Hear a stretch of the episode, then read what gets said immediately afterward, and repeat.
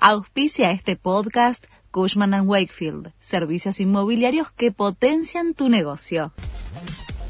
La Nación presenta los títulos del martes 22 de agosto de 2023.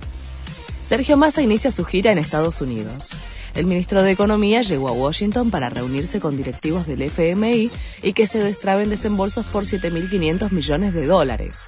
También tendrá encuentros con referentes del BID, del Banco Mundial y funcionarios de Joe Biden. Rechazan el pedido de un arrepentido que quería anular toda la causa de los cuadernos. Se trata de Carlos Wagner, ex titular de la Cámara de la Construcción, uno de los empresarios que admitió pagos y contó cómo funcionaba la cartelización de la obra pública. Sostenía que había declarado bajo coacción y que la confesión no fue voluntaria porque lo amenazaban con ir preso. El tribunal oral rechazó todos sus planteos. Suspenden las clases en San Juan por el Sonda. Las ráfagas pueden superar los 100 kilómetros por hora, puede provocar una reducción de la visibilidad y repentino aumento de temperaturas. Las autoridades provinciales anunciaron que no hay actividad en ninguna escuela por la mañana y se evaluará lo que suceda en el turno tarde.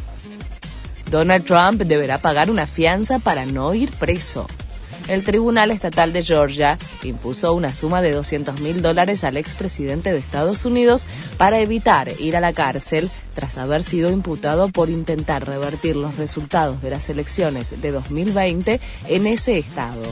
Tiene tiempo hasta el viernes para presentarse en la prisión y si no abona esa suma será encarcelado. Carlos Tevez es el nuevo técnico de Independiente. Comisión directiva del club se reunió con el ex jugador de Boca tras la salida de Ricardo Zielinski. Independiente está muy complicado. Terminó la primera fecha de la Copa de la Liga en zona de descenso y está obligado a ganar en todas las fechas para salir del fondo de la tabla. Este fue el resumen de Noticias de la Nación.